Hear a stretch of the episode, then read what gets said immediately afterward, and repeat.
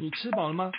欢迎收听房元凯的私房料理，给你满满的精神食粮。今天要与你分享的是肉桂丁香热红酒，浅谈古今中外文创才子风流多情的故事。大家好，农历春节前啊，各地商号企业举办尾牙是络绎不绝，在台湾一直流传着办尾牙的习俗，但是在中国大陆已不叫尾牙，叫做年会。而且没有像我们台湾这么的盛行哦。尾牙是由祭拜土地神明的典故而来的。商家每逢农历初二十六呢，会祭拜土地公以求生意兴隆、五谷丰收。农历二月初二叫做头牙，十二月十六日叫做尾牙。而古时候做生意的商家祭祀神明的时候，将祭拜后的三牲贡品与员工们分享，这就叫做打牙祭。那最近因为快要农历新年到来，很多的商号企业呢纷纷都举办了尾牙。最近有很多的这个新闻呢闹得沸沸扬扬，一要也就成为尾牙饭桌上的话题啊。那前三大话题呢，我来归纳一下。最近我吃的尾牙宴上呢，大家杯光交错、酒酣耳热之际啊，聊的不外乎是呃元宇宙的议题啊，疫情发展的议题。以及明星艺人的婚变议题啊，不晓得大家认不认同？这一个月来吃了很多场的尾牙饭局呢，随着明星艺人啊婚变跟这个丑闻持续不断有新的发展，像是在看连续剧一般哦。姑且不论是当事人炒作新闻，还是歹戏托棚哦，在聚餐时，相信很多人都会交换对此事的意见跟立场。所谓清官难断家务事啊。今天节目里面不谈男女情感的是非对错，今天要跟大家分享的是东西方艺术与创作圈里大师们丰富的情感世界。从过往的才情洋溢、举世闻名的才子情史当中，与现今台湾风流才子做一番对照后，你会发现很多的巧合之处哦。人性总是亘古不变。而人心总是变化无常。首先要跟各位介绍这位艺术家呢，他的情史非常的丰富。虽然他在艺术界非常的享负盛名，但是你不见得听过他的情史哦。他就是西班牙艺术大师毕卡索。毕卡索在西洋的美术史里面绝对有举足轻重的地位。立体派画风就是二十世纪初。由他与乔治布拉克两人所创立的毕卡索，大家都听过，但他的情史可能你不是非常的清楚。虽然毕卡索只结过两次婚，但跟他同居的女人呢，却是不计其数。那跟他扯上关系的女人，就他自己呢，连自己都数不清楚啊。他自己也承认，女人是他创作的来源。每个女人都给了毕卡索带来一次画风的转变。在毕卡索的这一生当中，他的画风有非常多画派跟风格，其实都是受到了女性的引导。那毕卡索呢，他对性本身呢是没有办法抗拒的，在他的作品跟他的生活当中，都可以充满着他享受性爱的乐趣的暗示。毕卡索的初恋是在他二十三岁的时候。爱上了邻家少女费尔南德·奥利维，毕卡索对他一见钟情，两人一起过着纵欲寻欢，甚至吸食鸦片的生活。毕卡索在这时候非常的快乐，因为这是他的初恋，所以他也就告别了他所谓蓝色时期的画风，进而转到了温柔柔和的粉红色时期的画风。当奥利维发现毕卡索劈腿爱上伊娃之后，便主动离开了毕卡索。说也奇怪啊，奥利维离开毕卡索之后呢，毕卡索反而声名大噪。奥利维企图想要勒索毕卡索，把毕卡索私下的荒诞疯狂行径写成回忆录出版。毕卡索用尽一切的方式想阻止这本书的出版啊，甚至也付了一大笔钱给了奥利维。大家有没有联想到，好像最近雷神的新闻？好像也有那么一点点的雷同之处啊。第二位登场的女主角就是刚刚提到毕卡索劈腿的另外一位女生，叫伊娃。那伊娃呢，是毕卡索自己觉得他第一个真正爱的女人哦。虽然自己这么样的觉得，但是呢，毕卡索曾经也说过，他希望把他的名字写在他的画上面。那毕卡索画过这么多女人的画哦，在他这一生当中，却独独没有画伊娃。那这也是非常奇妙的一件事情。交往没有几年之后呢，伊娃因为肺结核而病逝。第三个在毕卡索的生命当中留下比较多深刻的印记的，就是他的第一任妻子奥尔加·科克洛娃。毕卡索是在罗马为俄罗斯芭蕾舞团设计布景的时候，爱上了这名芭蕾舞者。隔年呢，他们就结了婚。二家喜欢上流社会的生活，所以毕卡索也就一改作风，跟着他打入到了沙龙社交圈，过着中规中矩的生活，也开始让他转入了古典时期的画风。后来毕卡索呢，又故态复萌啊，重新拾回寻欢作乐的日子，与此时的这个奥利维的回忆录公诸于世，让奥尔加又觉得非常的难堪。所以，四十六岁时，毕卡索又劈腿年轻的少女玛丽泰瑞莎。于是，奥尔加呢因此而发疯，以离婚收场啊。第四位要登场的女生呢，就是玛丽泰瑞莎。那已进入到中年的毕卡索是享负盛名啊。他在地铁站外面看到一位年轻漂亮的女孩，泰瑞莎走向前向他去搭讪，忍不住抓着她的手说。小姐啊，你长得太漂亮了，我想要为你画画。我是毕卡索，就这么一句话哦，就打动了这个女生。可是那时候的玛丽泰瑞莎只有十七岁啊，而毕卡索当时已经四十六岁了。和泰瑞莎在一起的时候，是毕卡索最放松、最为纵欲的岁月。毕卡索在比他小三十岁的泰瑞莎身上找到了青春的泉源。所以他也忍不住透过自己的画笔宣告自己的爱情。于是毕卡索大胆的把人体分离再重组，出现独特的创作风格。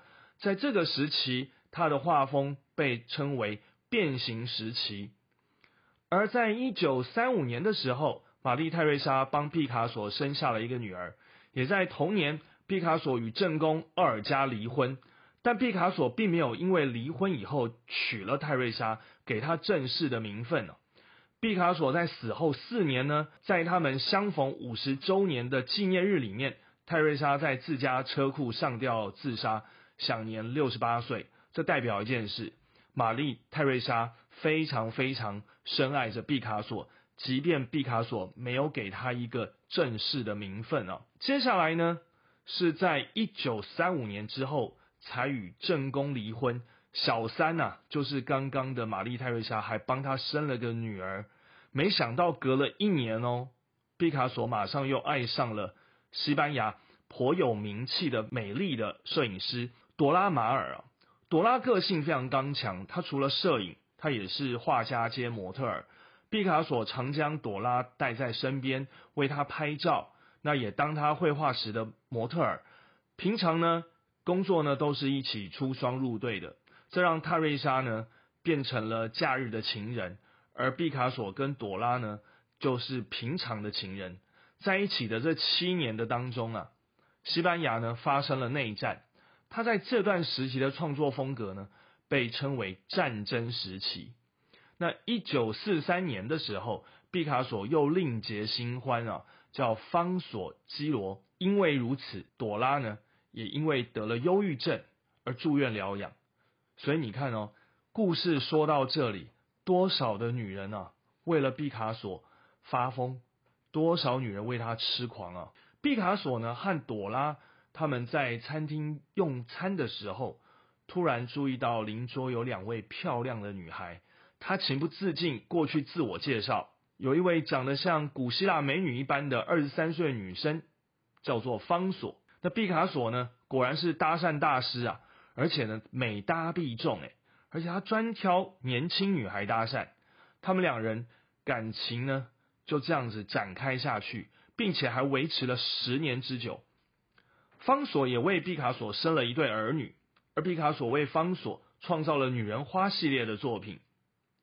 毕卡索他不改他花心的个性，再次让一个女人受伤。方索呢，他想活出自我，拥有自我的世界，不想再受到毕卡索的制约。于是，他成为第一个，也是唯一一个有勇气主动离开毕卡索的女人。当毕卡索七十二岁的时候，方索带着两个孩子回到了巴黎，后来再婚，移居到了美国，找一个年纪相当的人共创了未来。在方索离开毕卡索，移居到美国之后，又出现了另外一个女人。这个女人呢，是毕卡索的第二任妻子，叫做贾桂林·洛克。那贾桂林·洛克呢？是在一九六一年的时候与毕卡索结婚，当时毕卡索已经八十岁了。毕卡索是在一个陶瓷店认识了贾桂林，那他是这个陶瓷店的店员。当时呢，贾桂林是一个有四岁女儿的三十五岁寡妇，她非常的了解男人，却又不想要改变男人，所以她非常的聪明，因此毕卡索被她呢摸得了若指掌。所以毕卡索也离不开贾桂林，他打理了毕卡索的一切，成为毕卡索晚年的经纪人、贴身秘书、模特儿、家庭主妇，并且跟随着毕卡索隐居到了法国的南部，随侍在旁啊。双方离不开彼此，贾桂林陪着毕卡索走到人生的最终点，在毕卡索去世十三年之后，沉溺悲伤无法自拔的贾桂林呢？朝太阳穴开了一枪，自杀身亡。哇！我们这样子一听完毕卡索的这一生的丰富的情史之后，有没有发现好多女生为他疯狂，为他自杀？这女人是毕卡索创作的灵感，但毕卡索像是能量极大的太阳，充满旺盛的热情。所有靠近他的女人都会被他深深吸引，但是越靠近毕卡索。就越被烫到遍体鳞伤。第一任妻子奥尔加为他发疯，而摄影师情人朵拉因为他变精神病患，还住进了精神病院。玛丽泰瑞莎为了毕卡索殉情自杀。毕卡索的第二任妻子因毕卡索过世而过度悲伤。贾桂林隔了十三年的相思，也举枪自尽。毕卡索的魅力实在是让人无法想象啊！恐怕也只有爱过他的情人们才知道那股魅力是什么样的滋味了。刚刚所谈到的女人，还是在历史上可以查证得到的、找得到的。那私底下，毕卡索还有非常多丰富的情史，很多不为人知的，其他的可能都只是默默在旁边的陪衬，那更是孤单、无助、可怜了。毕卡索说过。世界没有真的爱情，只有爱情的证据。不晓得他说的这句话，你有没有懂它里面的意思呢？接下来我们回头来讲，我们东方的风流才子，也就是我们中国古代，尤其是这个情感非常丰沛的唐朝，唐代元稹跟白居易。是不得不提到的文学大家，两个人在中唐时期一举中地，都考进了科举，进入了政府当官。两位才子也惺惺相惜，共同提倡了新乐府运动。如同刚刚提到毕卡索与乔治布拉克共同创立的立体派新画风，在西洋美术史上所留下来的重要地位。元稹与白居易世称元白，在中国诗词文学里面，同样也留下了举足轻重的地位啊。但这两位大才子在国文课本或是历史课本里面都没有告诉我们，他们是唐代赫赫有名的渣男啊。如果我们从小把历史人物的好坏都摊开来教育的话，会不会今天发生的新闻也就不足为奇了呢？《莺莺传》又名《会真记》，它是元稹所写的一部唐代的传奇。《莺莺传》到了元代之后呢，由王实甫改编为著名的杂剧《西厢记》。我想，《西厢记》可能比较多人耳熟能详啊。那有趣的是，这部传记其实是作者自己暗示性的自传，所以呢，元稹呢这个渣男呢，用这个故事呢是来忏悔呢，还是想要洗白自己的厚黑的这些情史？当然我们不得而知。但是呢，这一本著作确实在唐代一直到元代，颇受到非常多的文人呐有很大很大的讨论。那剧中的男主角叫做张生，女主角叫做崔莺莺。那因为张生对崔莺莺一见钟情，但是呢，莺莺呢碍于这个礼教的关系，第一，张生是他们家的救命恩人；第二呢，莺莺呢跟呃张生远亲的关系，所以呢，他就拒绝了张生的爱意。而这个旁边呢有一个侍女丫鬟啊，叫做红娘，一直在旁边撮合他们。于是两个人呢，成功的恋爱了。恋爱之后呢，爱的难分难舍了。后来这个张生，他为了要进京赶考，于是呢，就离开了莺莺。张生到了京城去赶考之后呢，就一去不回了。这个在古时候呢，是一个很严重的始乱终弃。当时如果你跟人家发生了关系了，那就代表你可能必须要对人家负责任。结果没想到。张生去了京城，不回来了。主要原因是为什么呢？张生是一个贪图功名、自私滥情的书生。当然，的确他也是一个人见人爱的美少年。但是呢，他的这个个性因为极度的自私、贪好功名，在去京城的路上呢，为了要能够进官升爵，所以呢，就爱上了另外一位女子。这个女子，当然她的父亲是在朝中当官的，所以呢，也因此这张生呢就决定要跟英英说拜拜。于是呢，他就抛弃了英英。像这样的一件事情，对于当时的英英小姐来说，当然是非常非常的难过。也因为如此，她就只能怪自己太傻太天真。既然回不去的感情，那她就只好呢再嫁给别人了。那嫁给别人之后呢？没想到这张生呢又跑回来找她了，跑回来找她呢又是一番的甜言蜜语，然后呢希望呢这个英英呢能够念在他们以前的情分上面，能够呢再跟他在一起。可是这时候英英她已经嫁为人妻了，张生自己本身也有了婚约，所以呢在古时候这算是一段非常不能够被允许的。私下的一种偷情，在这整个故事的最后，英英当然也是用一种比较严厉的方式来斥责张生，认为张生不该如此，而大家彼此应该要互相尊重，不要再藕断丝连。女主角呢，深陷了这个感情的泥淖，但是呢，她又奋不顾身、为爱痴狂的勇气，当然也学会了抽刀断水。斩断旧情的一种勇气，在《莺莺传》当中，元稹引用了唐朝另外一位诗人杨巨源的诗词：“风流才子多春思，藕断销娘一纸书。”风流才子的出处呢，就是从这个催娘诗当中取之而来啊。可见元稹是替他自己在文中做了一种辩驳。那的确，他非常的风流。的确，他也是个才子。他不但自己肠断了，也让爱他的女子们哭断肠。元稹始乱终弃初恋的莺莺之后，娶了为了能够在朝廷里面做官而攀权附势的妻子韦从。而韦从去世一年多之后呢，他又娶了安仙嫔，来从这个小三扶正为正宫。同时，在第一任正宫韦从啊还没有病逝之前，就已经又劈腿了唐代著名才女薛涛，还在外面同居呢。五年后呢，又续娶了福州刺史的女儿裴淑。这元稹一生女人不断啊，根本就可以跟他丰富的诗词作品的产量相比拟啊。我们听到这里，可以感觉得出来，元稹跟这个毕卡索啊。真的是不相上下，但大家对唐朝文史当中的印象，呃，另外一位大才子，呃，可能大家也不知道他是个渣男。这人是谁呢？就是白居易啊。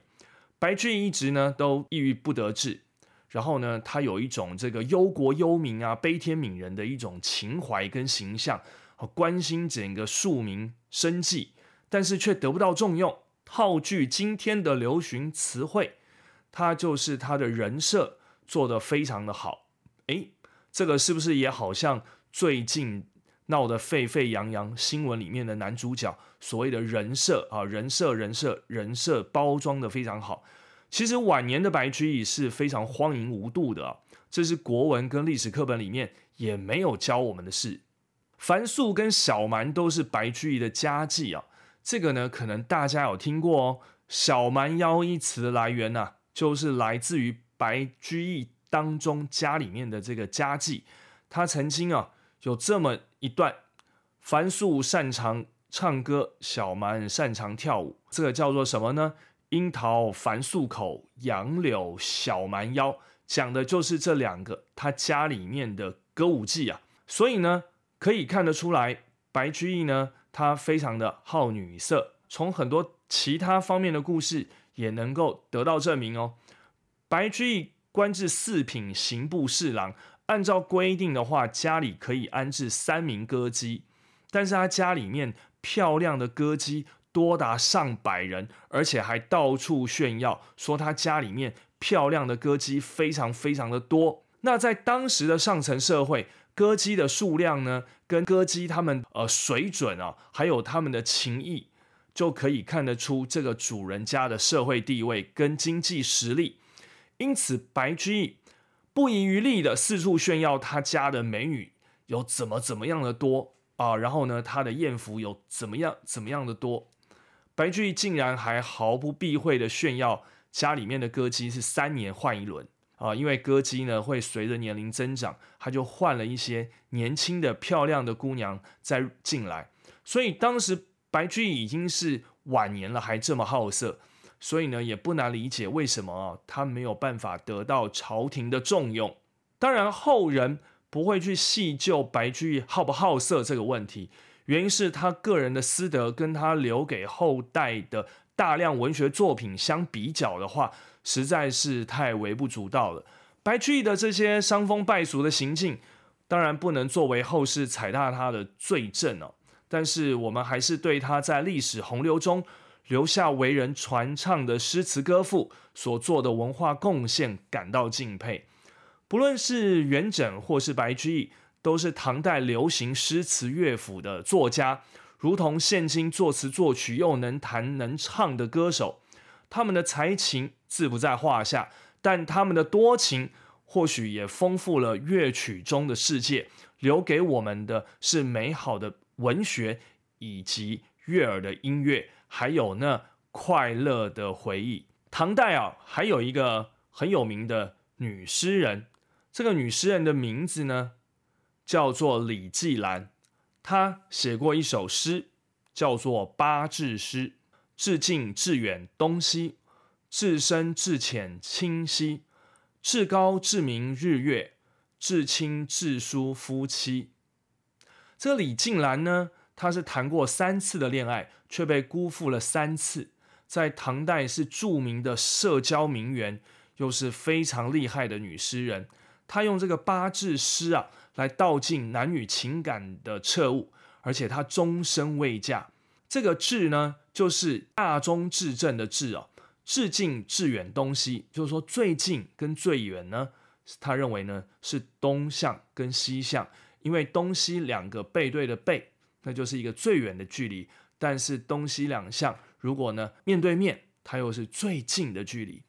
至深至浅清晰，溪中的河水深或浅呢，其实呢都是什么呢？清晰的一种表现，至高至明日月，在空中最高的，以及在空中最亮的，那就是日跟月；而至清至疏呢，跟我们最亲密的，但是也跟我们最疏远的，就是夫妻之间的关系。这个诗呢，其实呢，全部的重点就在这最后一句话。夫妻是家庭中人际关系里面肌肤距离最亲近的亲人，但是又是血缘关系距离最远的亲人哦，因为分属不同家族嘛哦，所以夫妻之间可以视同生死，也可以不痛代天。爱到浓烈如胶似漆，恨到极限玉石俱焚。只是俗尘间多少红男绿女没有先觉此人生的醒言呢？而最终两败俱伤啊！你看啊，这个古时候的人哦，用短短的几句话就能道尽了男女之间的一种关系啊。那我觉得呢，真的是讲的太为的透彻啊。私德与才华还是必须分开来看啊。美国前总统克林顿在任内传出与白宫实习生李文斯基的性丑闻案，但他在二零一九年美国政治学协会将近两百名学者的投票当中，名列美国最伟大总统的第十三名，还赢过了排名第十六名的约翰甘乃迪以及排名第十七名的了乔治布希总统。所以啊，怎么说呢？今天跟大家介绍，不管是西方的毕卡索，或者是东方的元稹跟白居易，在他们那个年代，或许就是我们现今所谓的渣男，风流情史不断，他们都必须要透过情爱的关系来丰富他们的灵感，创作出很美好的作品，跟我们现今当下最近常常听到的一些新闻里面的男主角们。好像呢，也有如出一辙的这样的一个状况啊。当然，并不是为他们找借口，私德归私德啊。那他们的才情还是归才情。我相信，在不久的将来，也就是五年、十年、二十年之后，可能留下来的不单单是这些丑闻。我相信，更多的是他们在歌曲里面、在词曲里面的才华跟才气。OK，在节目最后的尾声，要介绍今天的热红酒。为什么是热红酒呢？各位想看看哦，在男女情感的世界当中，是不是像这一杯热红酒哦？这个热红酒里面呢，有甜有酸，甚至呢带有一点点酒精的苦涩。你说它好喝呢，还是难喝呢？感觉上又提醒了你些什么？好像又让你沉醉了些什么？你不觉得这就像是一杯爱情的酒吗？OK，我们来看看怎么做热红酒的四大材料。红酒当然不用买太贵的，差不多两三百块，在大卖场可以买得到的红酒就行了。另外呢，就香料。香料是热红酒里面最大的学问，通常里面有含有的香料是丁香啊、豆蔻、生姜、肉桂。我个人呢非常喜欢肉桂跟这个丁香来做搭配。另外就是水果，水果的话通常都会用香吉士以及苹果好来做热红酒里面的甜味。另外呢啊要准备的是砂糖，那白砂糖或者是蜂蜜呢都可以来把热红酒里面的甜味呢来加重一些些。如果不喜欢太甜的话，那就把这个水果放多一点点来取代这些糖分也可以。那制作热红酒的方法相当简单，首先呢就是将半瓶的红酒加上刚刚所有的食材，还有白砂糖呢，用小火呢去焖煮。煮完了之后呢，这个水果的水分跟甜味会被煮出来，煮到快滚的时候呢，就转为小火继续的炖煮。大约五到十分钟，然后呢，让这个水果都染上了红酒的颜色，再将剩下的半瓶红酒再倒入进去以后呢，啊，就可以把火关掉了。最后要记得，在最后的半瓶的红酒不要煮太久，为什么呢？因为你会把酒精呢都给蒸发掉，蒸发掉以后喝起来就没有酒的味道了，那这样就不好喝了。所以热红酒做法其实是非常简单。在现在这么冷的冬天里面呢，其实来上一杯热红酒，我觉得是再恰当不过了。那目前市面上也有卖很多热红酒的这种香料包的贩售。如果你是一个怕麻烦的人，直接网络订购香料包，还有一支三百块上下不贵的红酒，宅配到府，就可以在寒冷的冬天来上一杯热红酒。除了暖身子、促进气血循环，睡前来一杯还能够达到助眠的效果。